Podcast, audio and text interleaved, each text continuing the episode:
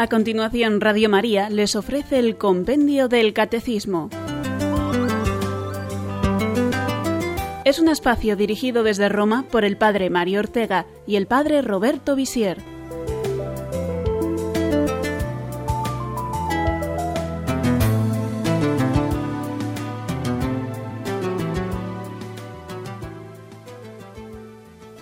Queridos amigos de Radio María, bienvenidos a la edición de hoy del programa Compendio del Catecismo. Les habla hoy el Padre Mario Ortega.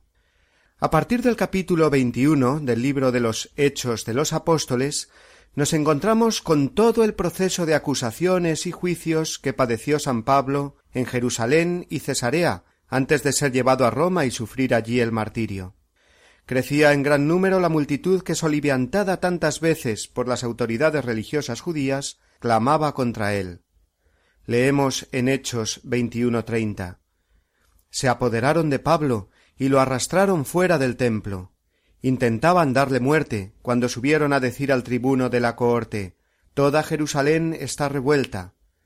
Inmediatamente tomó consigo soldados y centuriones y bajó corriendo hacia ellos y ellos, al ver al tribuno y a los soldados, dejaron de golpear a Pablo. Entonces el tribuno se acercó, le prendió y le mandó que le atasen con dos cadenas, y empezó a preguntar quién era y qué había hecho. Pero entre la gente unos gritaban una cosa y otros otra. San Pablo fue trasladado de un lugar a otro, de tribunal en tribunal, limitándose él a contar su conversión, cómo había pasado de perseguidor de los cristianos a ser testigo de Jesucristo. Tanto ante la multitud como ante el procurador romano, Pablo declaraba siempre la verdad y simplicidad de estos hechos, mostrando que no había en ellos nada contrario a la ley ni a nadie. Finalmente, el procurador romano Festo, contrariado por la inconsistencia y la confusión de las acusaciones contra Pablo, decide poner al apóstol delante del rey Agripa. En el diálogo que mantiene con el soberano judío, Festo dice así Hay aquí un hombre que, estando yo en Jerusalén, presentaron contra él acusación los sumos sacerdotes y los ancianos de los judíos, pidiendo contra él sentencia condenatoria. Yo les respondí que no es costumbre de los romanos entregar a un hombre antes de que el acusado tenga ante sí a los acusadores, y se le dé la posibilidad de defenderse de la acusación. Ellos vinieron aquí juntamente conmigo, y sin dilación me senté al día siguiente en el tribunal y mandé traer al hombre. Los acusadores comparecieron ante él, pero no presentaron ninguna acusación de los crímenes que yo podría pensar. Solamente tenían contra él unas discusiones sobre su propia religión y sobre un tal Jesús, ya muerto, de quien Pablo afirma que vive. Amigos oyentes de Radio María, por fin, en estas palabras del procurador Festo que leemos en el capítulo veinticinco del libro de los Hechos, encontramos la verdadera acusación que lanzaban contra él los adversarios del apóstol San Pablo. No lo acusaban de asesino o de ladrón. No era Pablo tenido por ningún ciudadano de a pie como un malhechor o un peligro para la sociedad. El gran delito de Pablo era que afirmaba que Jesús de Nazaret está vivo. Con la ayuda de este pasaje del libro de los Hechos de los Apóstoles podemos comprender un poco mejor que la resurrección de Jesucristo es el verdadero punto central de la vida cristiana, el origen de aquel grupo de personas denominadas cristianos que los adversarios de la Iglesia querían destruir. Iniciamos hoy el comentario de las preguntas del compendio referidas a la resurrección de Jesucristo, seis en total, que responden al artículo del credo resucitó al tercer día según las Escrituras. En concreto serán tres de estas preguntas las que comentaremos hoy, las que se corresponden con los números 126, 127 y 128 del compendio, y dicen así. ¿Qué lugar ocupa la resurrección de Cristo en nuestra fe? ¿Qué signos atestiguan la resurrección de Cristo? ¿Por qué la resurrección es también un acontecimiento trascendente?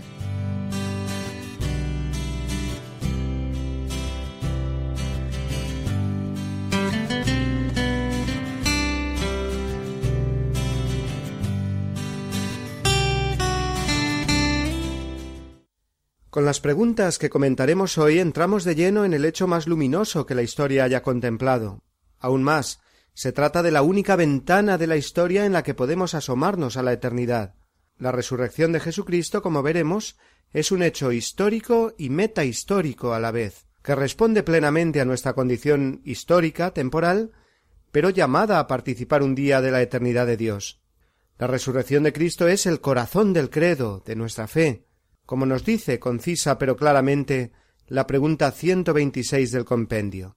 Escuchémosla.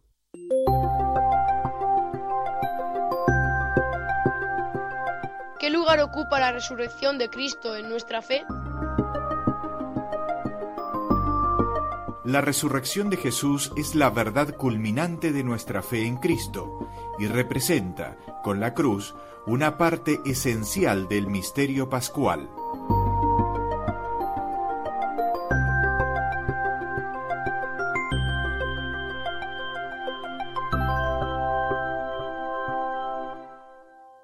Al tercer día después de su muerte, tal y como lo había anunciado de diversos modos, Jesucristo resucitó de entre los muertos.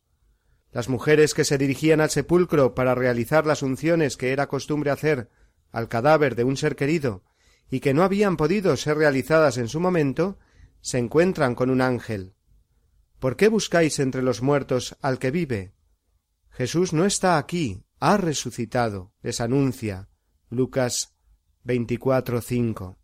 En la siguiente pregunta iremos recorriendo los signos y apariciones que muestran la verdad de la resurrección de Jesucristo.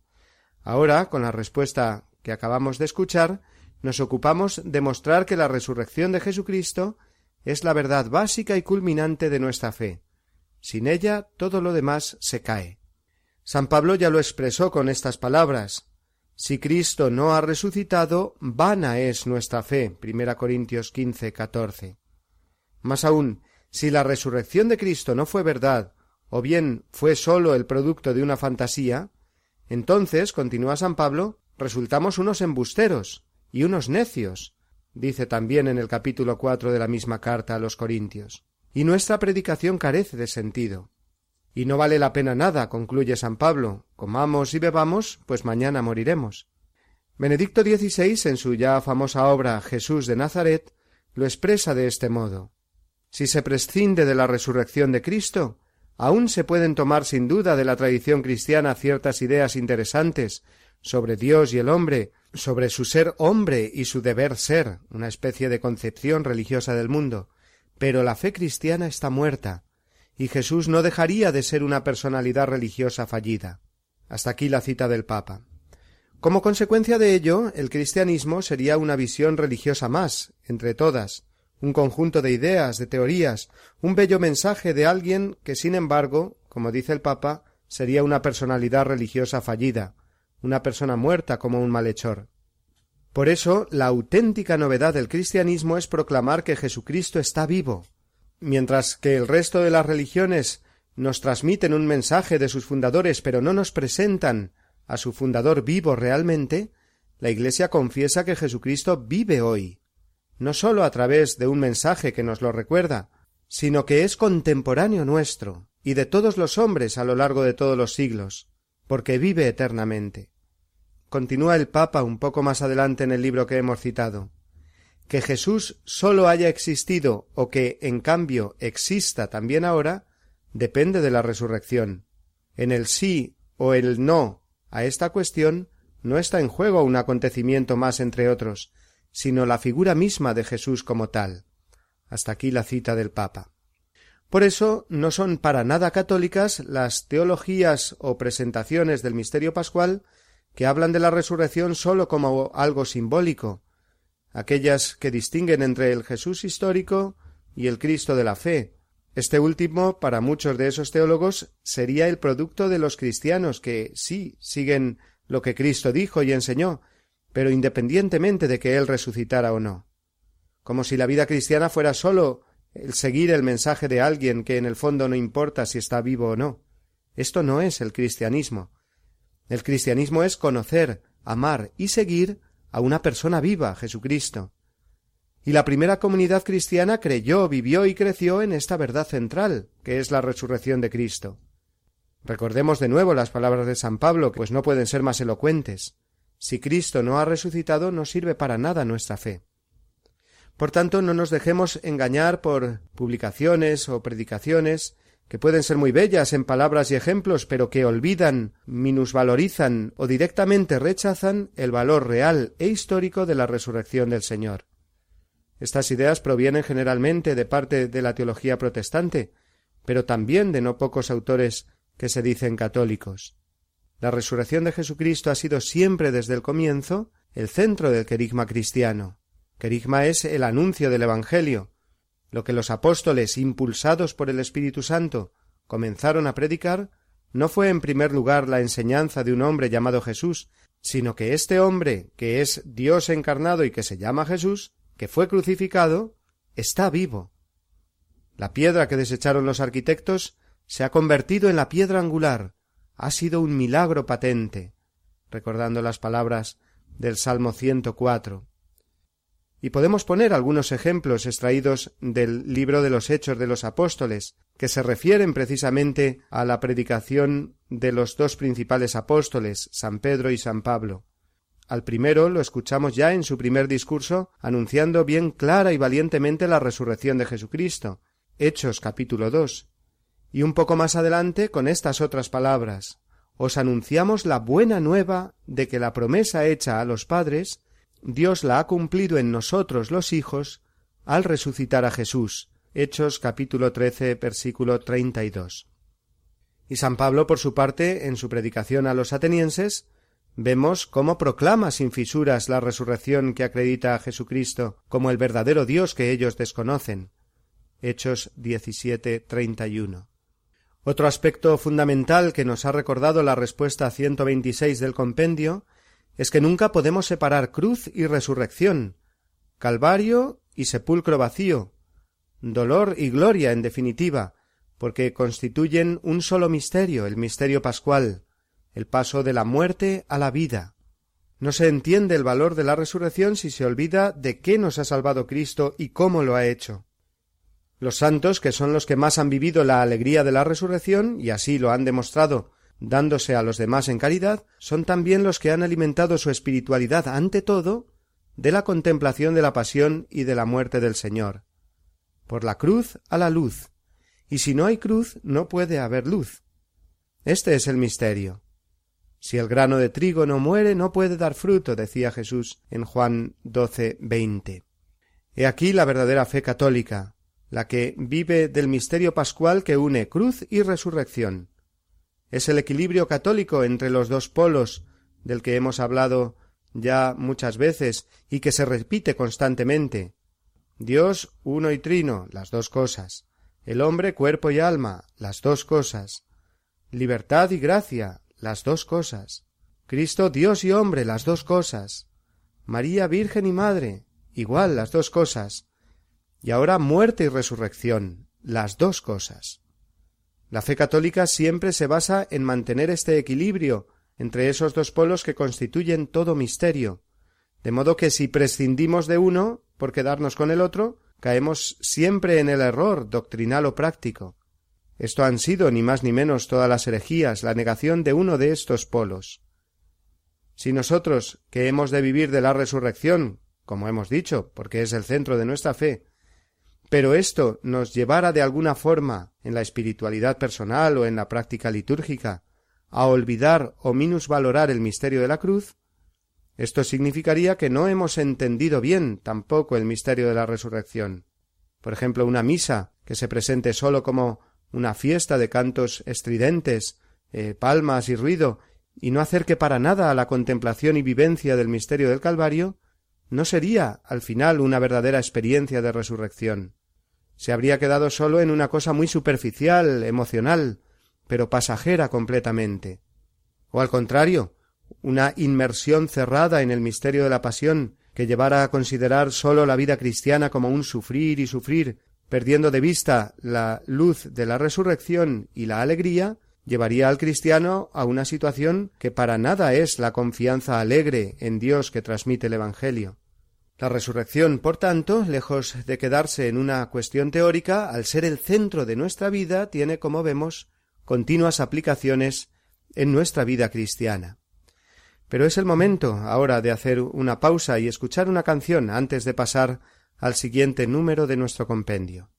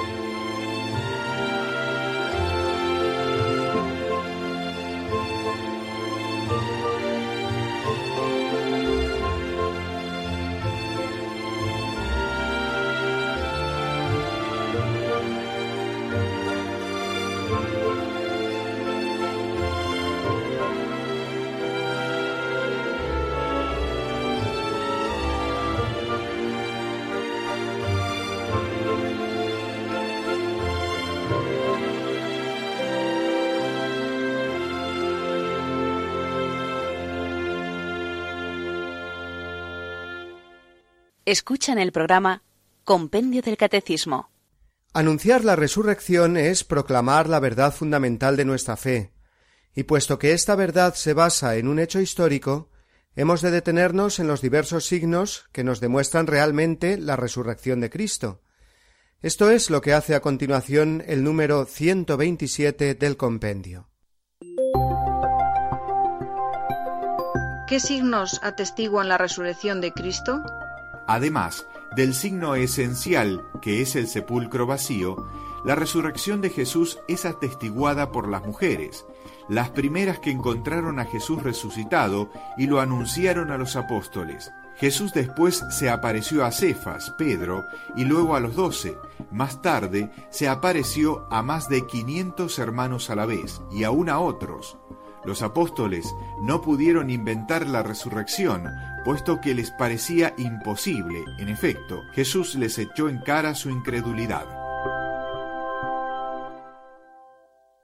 El misterio de la resurrección, nos dice el Catecismo Mayor en el número 639, es un acontecimiento real que tuvo manifestaciones históricamente comprobadas, como lo atestigua el Nuevo Testamento.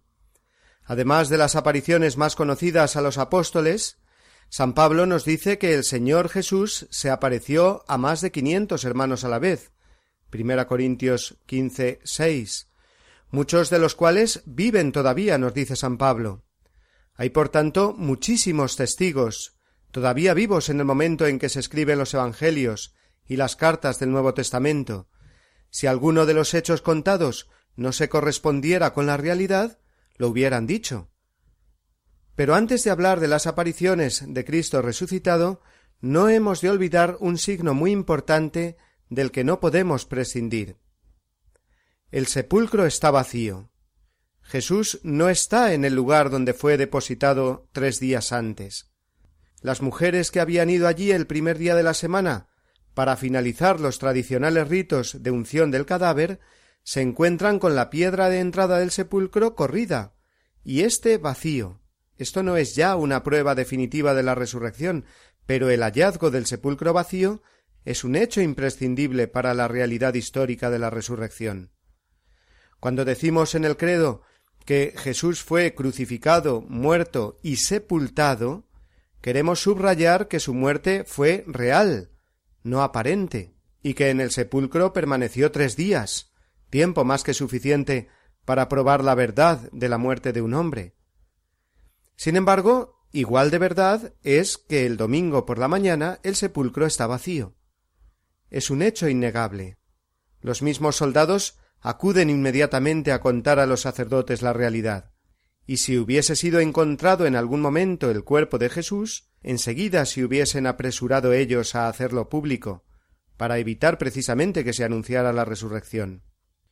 Es fundamental, pues, este signo del sepulcro vacío, pues nos sitúa en la verdad sobre la resurrección.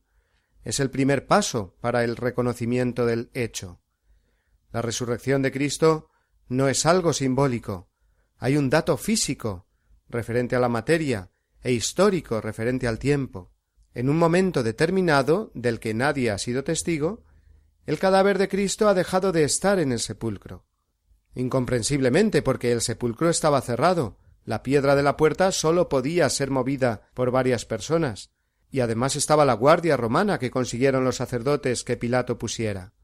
Precisamente ante la evidencia del hecho, dichos soldados fueron sobornados para decir que los apóstoles habían robado el cuerpo de Jesús, como leemos en Mateo 28, Pero la realidad respecto a los apóstoles era muy diversa.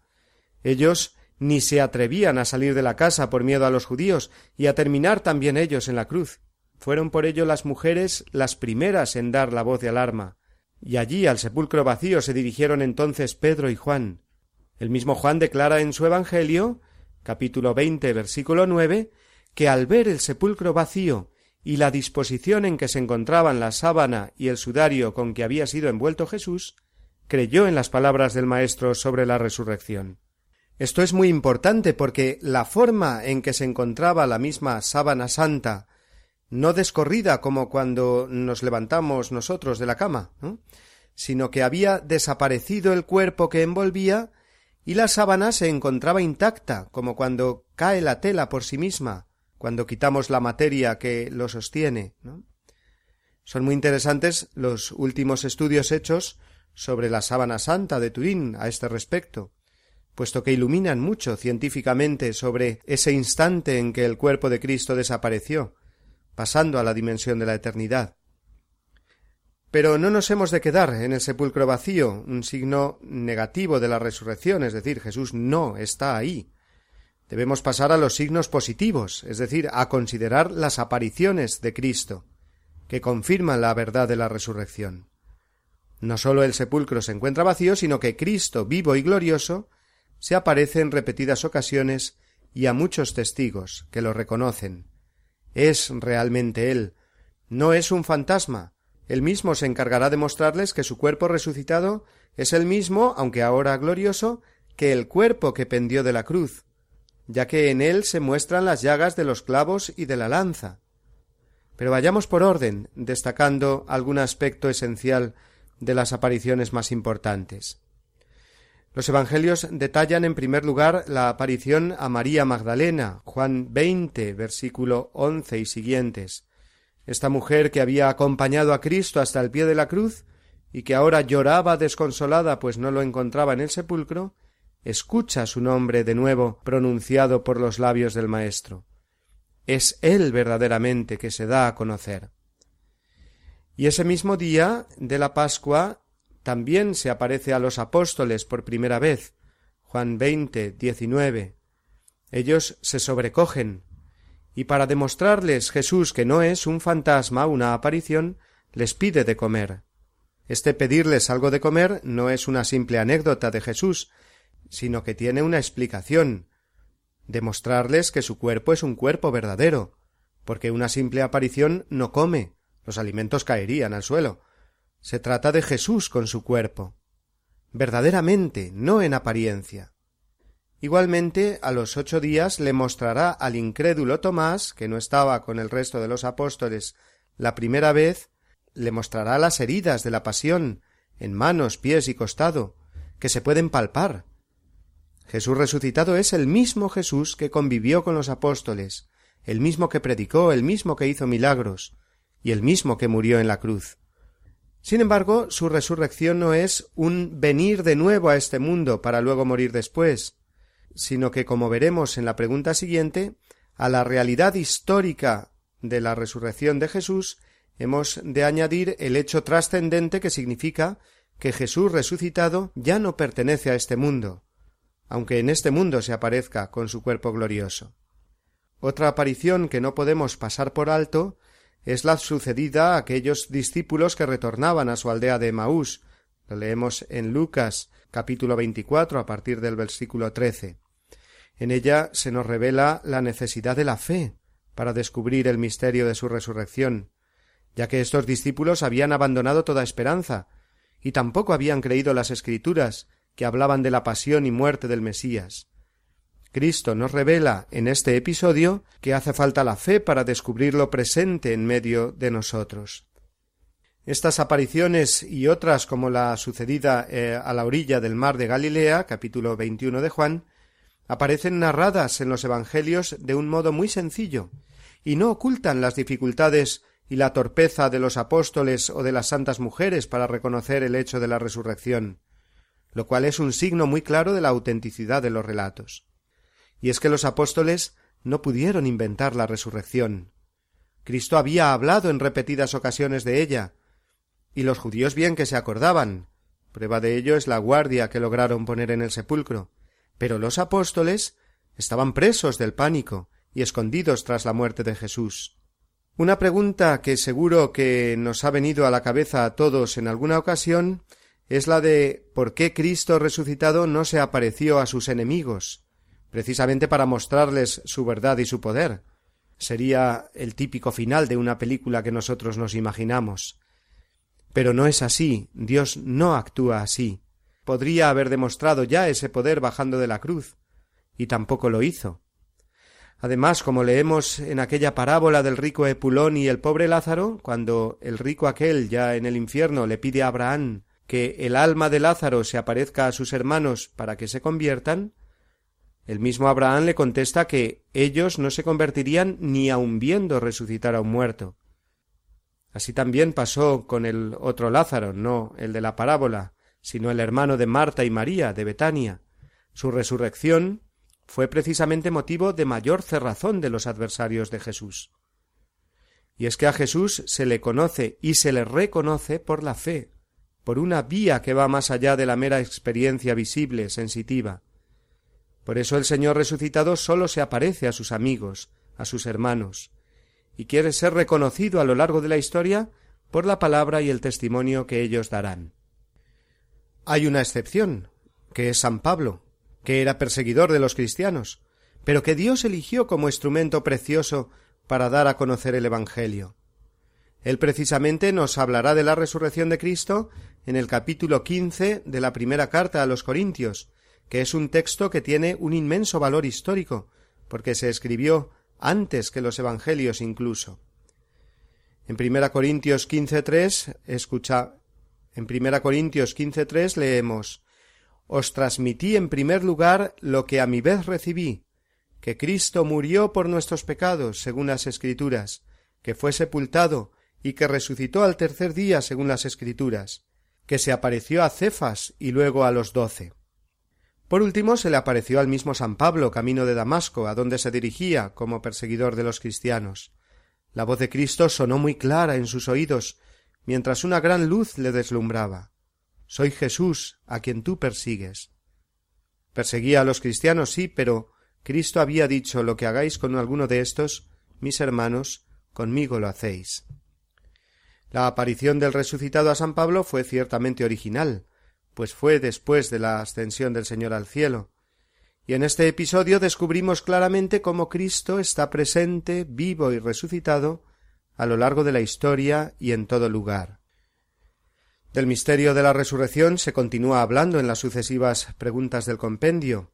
Hay muchos aspectos aún que tratar y lo seguiremos haciendo aún hoy y también en el programa de mañana. Ahora damos de nuevo paso a unos minutos de acompañamiento musical.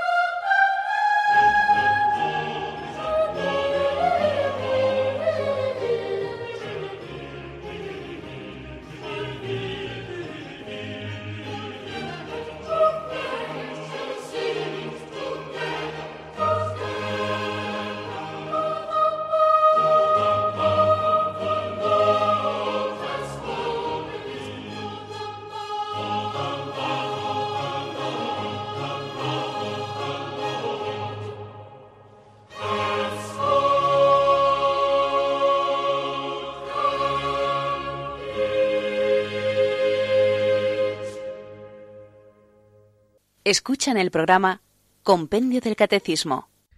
El signo del sepulcro vacío, junto con las apariciones de Jesús, hemos visto que nos demuestran la verdad histórica de la resurrección de Cristo. Es un hecho histórico, y si negamos esto nos estamos apartando completamente de la fe católica. No obstante, la resurrección va más allá de la historia, la trasciende. Hemos de confesar, pues, las dos cosas. De nuevo estamos ante el misterio católico que mantiene la verdad de dos polos. En este caso, la dimensión histórica y la dimensión metahistórica o trascendente de la resurrección. La respuesta 128 del compendio nos explica esto mejor. Escuchémosla. ¿Por qué la resurrección es también un acontecimiento trascendente?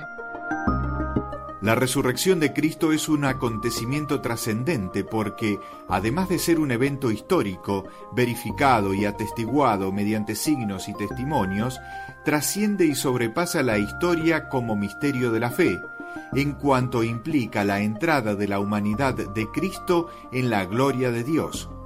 Por este motivo, Cristo resucitado no se manifestó al mundo, sino a sus discípulos, haciendo de ellos sus testigos ante el pueblo. Verdaderamente se trata de Cristo vivo y no de una aparición fantasmal o puramente espiritual. Esta es la experiencia que los discípulos y las santas mujeres transmiten. Hablaron y comieron con él, lo abrazaron, caminaron con él de un lado a otro, les mostró sus heridas. Su resurrección fue, como acabamos de escuchar, un evento histórico verificado y atestiguado mediante signos y testimonios. Nosotros, que hemos comido y bebido con él, damos testimonio y ese testimonio es verdadero, declarará el mismo San Juan. Sin embargo, en el Evangelio vemos cómo Jesús resucitado se hace presente ante los apóstoles aun estando cerradas las puertas y las ventanas de la estancia donde se encontraban.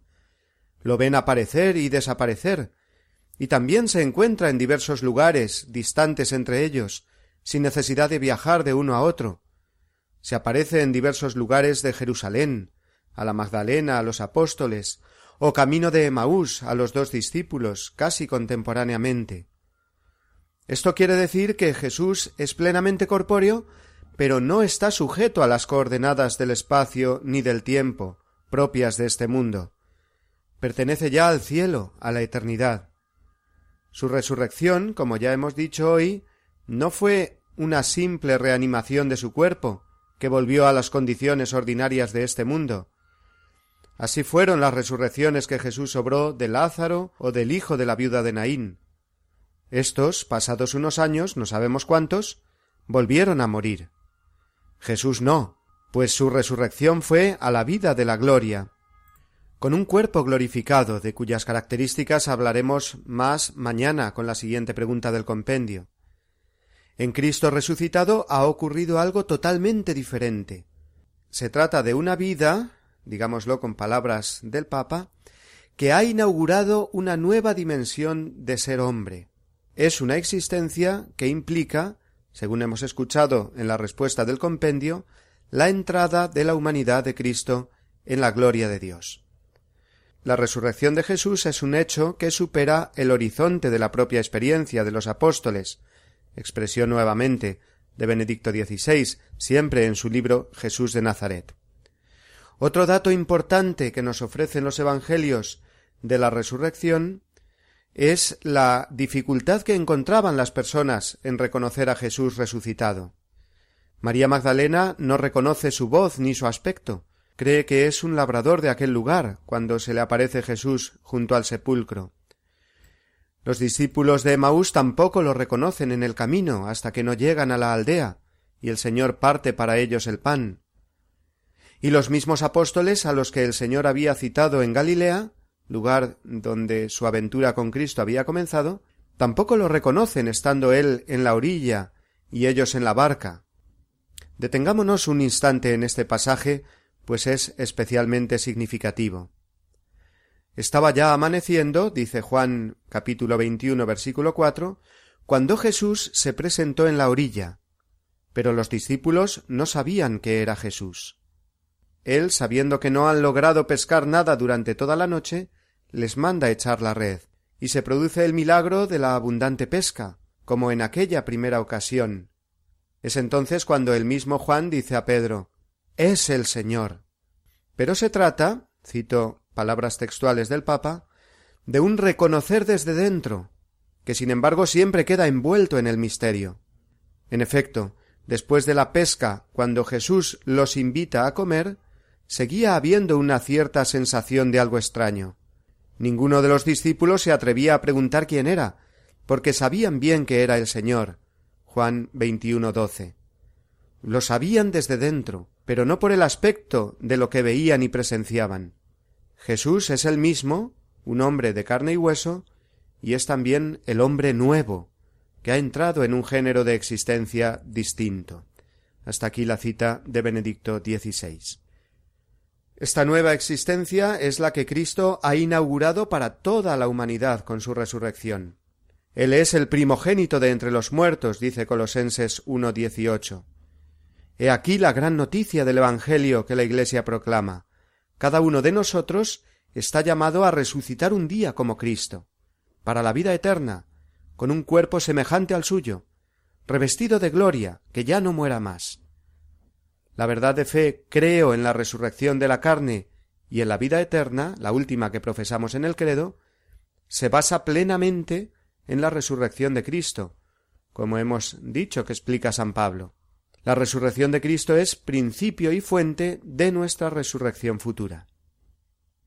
Y además debemos decir que la resurrección de Cristo, como hecho trascendente, traspasa toda la historia de la humanidad, hacia atrás y hacia adelante, hacia atrás para entender cómo los justos del Antiguo Testamento pudieron alcanzar la santidad gracias a los méritos de Cristo, que son suyos gracias a que su resurrección, que fue un acontecimiento futuro, es una realidad que sin embargo llega hasta ellos. Así se entiende cómo en el misterio pascual de Cristo, los santos del Antiguo Testamento, pensemos en Abel, Noé, Abraham, Moisés, David, los profetas, las santas mujeres, etc., pudieron entrar en la comunión con Dios en el cielo en el momento de la muerte y resurrección de Cristo. Esto significa, lo veíamos ayer, que Cristo descendió a los infiernos. Luego la resurrección traspasa la historia pasada, pero también traspasa la historia hacia adelante, hacia el futuro.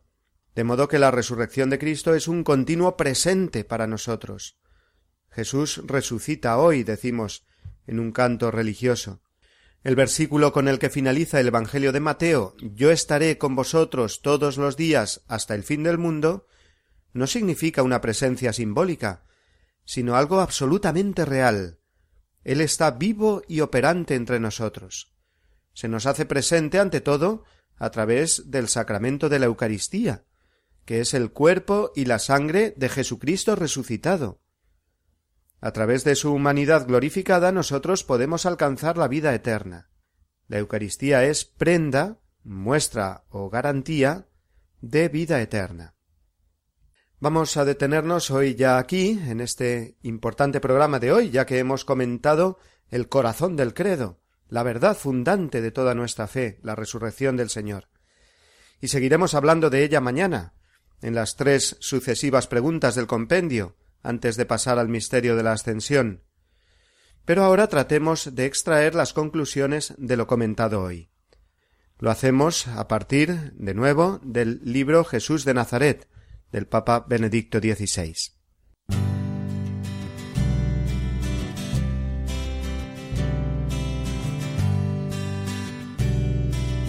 Primera. Jesús resucitado no es alguien que haya regresado a la vida biológica normal, y que después, según las leyes de la biología, deba morir nuevamente cualquier otro día.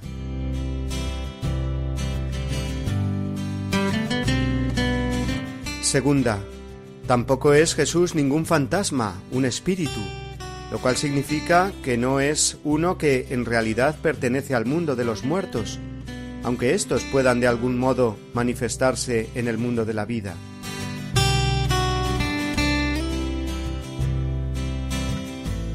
Tercera, los encuentros con el resucitado son también algo muy diferente de las experiencias místicas, en las que el espíritu humano viene por un momento elevado por encima de sí mismo y percibe el mundo de lo divino y lo eterno para volver después al horizonte normal de su existencia. La experiencia mística es una superación momentánea del ámbito del alma y de sus facultades perceptivas. Pero no es un encuentro con una persona que se acerca a mí desde fuera, como es la experiencia del encuentro con el resucitado.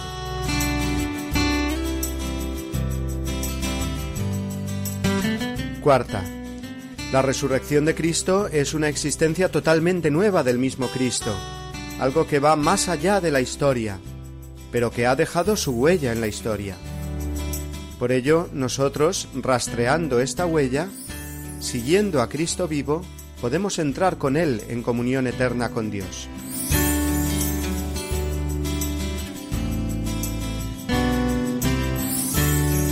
Y quinta, la mayor experiencia que podemos tener nosotros de la resurrección en esta vida es precisamente el encuentro sacramental con Cristo Eucaristía.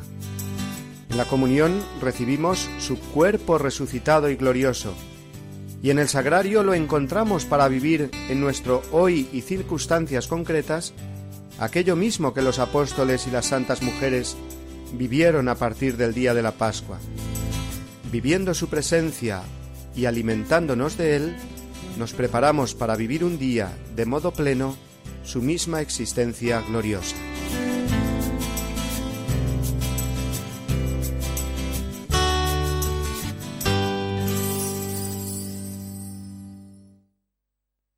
Participar en directo 91 153 8550 91 153 8550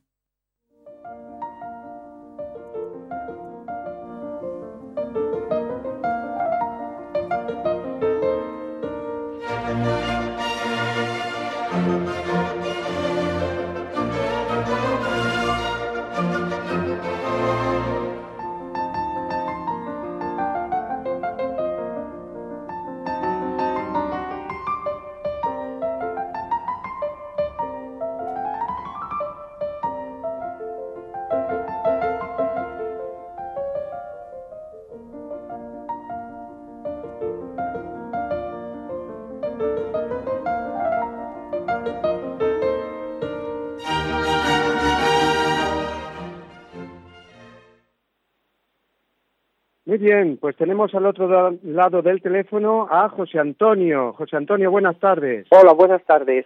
Eh, Adelante. sí, quería preguntarle una cosa que yo es que nunca me la terminan ustedes de explicar. El otro día un oyente eh, hizo la misma pregunta pero bueno, lo despacharon bastante rápido, pero yo quisiera que me respondieran, pues, eh, o, que me recomendaran algún libro que hable sobre el tema, porque claro, es un tema que a lo mejor hay que tratarlo detalladamente, ¿no? Pero yo lo que digo es una cosa, eh, ¿cómo es que Dios, siendo omnipotente, porque es omnipotente, tiene para para vencer a una criatura suya, como este caso es el diablo, el diablo, pues que, eh, en fin, eh, pecó, etcétera, para vencer a una criatura suya, eh, que es criatura y Dios es el creador, tiene que sufrir todo ese proceso de, de, sacrificio tan grande de la cruz, etcétera, porque como usted decía, no sé si usted o el otro, el otro cura que suele hablar, Soria, decía el otro día, que con una gota de su sangre, con un simple deseo, es que Dios no hubiera podido simplemente redimirnos con un solo deseo eh, suyo, es decir, les perdono, porque usted decía que era eh, que eso era como mm, eh, para demostrarnos su amor, pero es que para demostrar el amor, Dios no necesita sufrir eso tan atroz. Es decir, un padre que quiere a su hijo le perdona, pero no, no hace falta hacer una demostración tan grande de dolor extremo para perdonar. Entonces, tiene que haber alguna explicación teológica, no digo humanamente, poética, religiosa, sino teológica, de por qué era necesario ese sufrimiento tan grande para para vencer a una criatura, que en el fondo el, demonio es una criatura que dice que tiene Sí, entendido, entendido, José Antonio. Muy bien, pues sí, le agradezco la llamada, sí, porque además es eh, una pregunta que no solo usted, todos se hacen y la respondemos diciendo siempre que al final es un misterio. ¿eh? Estamos hablando del, del misterio de la redención, no solo de por qué Jesucristo ha salvado al mundo, sino la forma que eh, la Santísima Trinidad, porque es una obra de la Santísima Trinidad, el Padre y el Espíritu Santo, eh, con el Hijo, pues han elegido esta manera, no solo para mostrarnos el amor que nos tiene, sino también para enseñarnos eh, cómo uno debe sufrir o mm, debe ofrecer ese sufrimiento, es decir, para mostrar el sentido de nuestro propio sufrimiento. En la pasión de Cristo podemos aprender precisamente mm, no solo el amor que Dios ha puesto ahí, sino la, manera de nosotros eh, llevar nuestra cruz de cada día, que muchas veces es eh, tremendamente dolorosa. ¿eh? La cruz de una enfermedad, el sufrimiento de un ser querido, etcétera, ¿no? El sufrimiento de la muerte de alguien que queremos. Entonces, viendo a Jesucristo, eh, aprendemos nosotros a ofrecer nuestro dolor al Padre. Luego también hay esa otra explicación. Pero una explicación completa no la hay, y menos aún para darla eh, en un programa, en una llamada en poquito tiempo.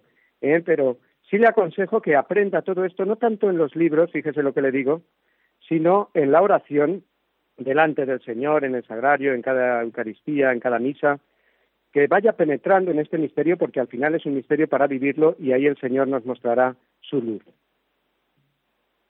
Muy bien, pues a la espera de más llamadas que hagan nuestros oyentes, aprovechamos para decir que este tema de la resurrección lo completaremos mañana. Como hemos dicho al inicio del programa, son seis las preguntas que el compendio dedica a la resurrección del Señor y que es el acontecimiento central de, la Biblia y el centro y el centro del credo, el corazón del credo. Luego les aconsejo que no solamente escuchen el programa, sino que acudan después al compendio y al catecismo eh, para, para realmente entrar en este tema. Nos llama ahora José. Buenas tardes, José. Hola, buenas tardes. Adelante yo quería preguntarle, en fin, cuando vayamos al más allá, cuando, después de la muerte, ¿cómo seremos? ¿Cómo seremos? Porque el cuerpo aún no habrá resucitado hasta el final de los tiempos. ¿Cómo nos reconoceremos unos a otros? La segunda pregunta era cuando resucite el cuerpo, ¿cómo, ¿a qué edad resucitará? ¿Seremos como jóvenes, maduros, mayores? En fin, esas dos preguntas. Padre, gracias. Muy bien, muchas gracias, José. Pues mire, dice San Pablo que ni el ojo vio ni el oído oyó lo que Dios tiene preparado para el hombre, para la persona humana, para el que lo ama y por lo tanto para el que esté en condiciones de unirse a Él por toda la eternidad. Es un misterio tan grande que no nos lo podemos ni imaginar, o todo lo que nos imaginemos es poco, mejor dicho. Entonces, en ese sentido no se puede dar ninguna respuesta. Ahora, le digo lo mismo que al oyente anterior. En la medida que uno entra en la oración y en esa comunión con Dios, Dios misteriosamente también pues le va haciendo saborear eh, lo que anticipadamente lo que algún día será pues esa visión cara a cara ahora pues a través de la fe pero siempre eh, pero al final perdón eh, será cara a cara y cuál será el aspecto digamos del cuerpo cuando resucitaremos pues tampoco se sabe. Hay distintas opiniones ¿eh? de teólogos y santos o escritores que han hablado, por ejemplo, ¿eh? pero son, ya digo, opiniones de la edad de los 33 años, como la edad misma de Cristo, o han hablado, pues, de, no sé, de un aspecto, pues, más juvenil o infantil. Bueno, en realidad no se sabe y la Iglesia, en este sentido, pues, tampoco ha, nos ha detallado ¿eh? en concreto en cuanto al aspecto ¿eh? que tendrá. Ahora sí, las propiedades del cuerpo de Cristo resucitado nos dan una pista de también cómo será de alguna manera nuestro cuerpo glorioso. ¿eh? Vamos a escuchar ahora a María Luisa. Buenas tardes. Buenas tardes. Adelante. Yo quería preguntarle que yo creo en la fe de la Iglesia, ¿no?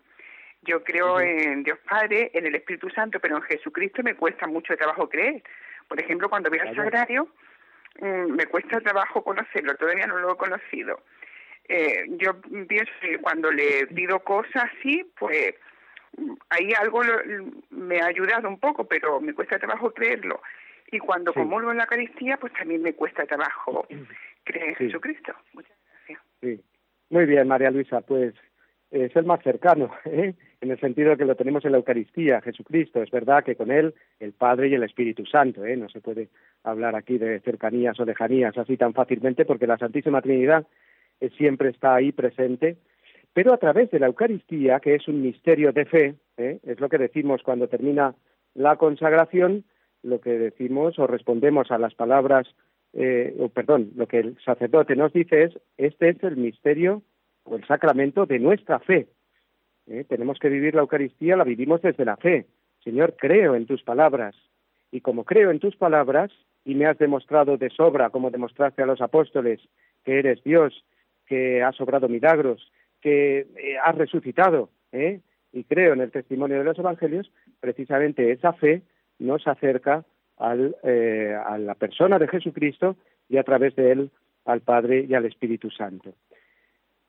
Muy bien, pues vamos a ir terminando el programa de hoy y lo vamos a hacer con una oración que en realidad es la secuencia de Pascua del tiempo de resurrección, la que rezamos litúrgicamente en el día de la Pascua de Resurrección. Es verdad que estamos ahora a final del año litúrgico, estamos a punto de comenzar el Adviento, pero como hemos hablado de la resurrección, pienso que viene muy bien cerrar el programa de hoy con esta secuencia de Pascua, que dice así. Nos unimos todos en la oración y escuchamos. Ofrezcan los cristianos ofrendas de alabanza a gloria de la víctima propicia de la Pascua. Cordero sin pecado que a las ovejas salva, a Dios y a los culpables unió con nueva alianza.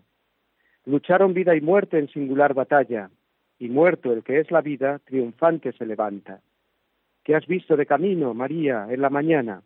a mi Señor glorioso, la tumba abandonada, los ángeles testigos, sudarios y mortaja. Resucitó de veras mi amor y mi esperanza. Aquí nos quedamos hoy, no sin antes dar la bendición, tanto del Padre Roberto como un servidor, a todos nuestros oyentes, a todos sus seres queridos y especialmente a todas las personas que eh, nos escuchan, por ejemplo, desde el lecho del dolor, pues están enfermas, o desde la vejez ¿eh? y necesitan más esa bendición de Dios y saber que Dios está ahí muy cerca de ellos. La bendición de Dios Todopoderoso, Padre, Hijo y Espíritu Santo, descienda sobre todos vosotros y os acompañe siempre. Amén. Hasta mañana, si Dios quiere.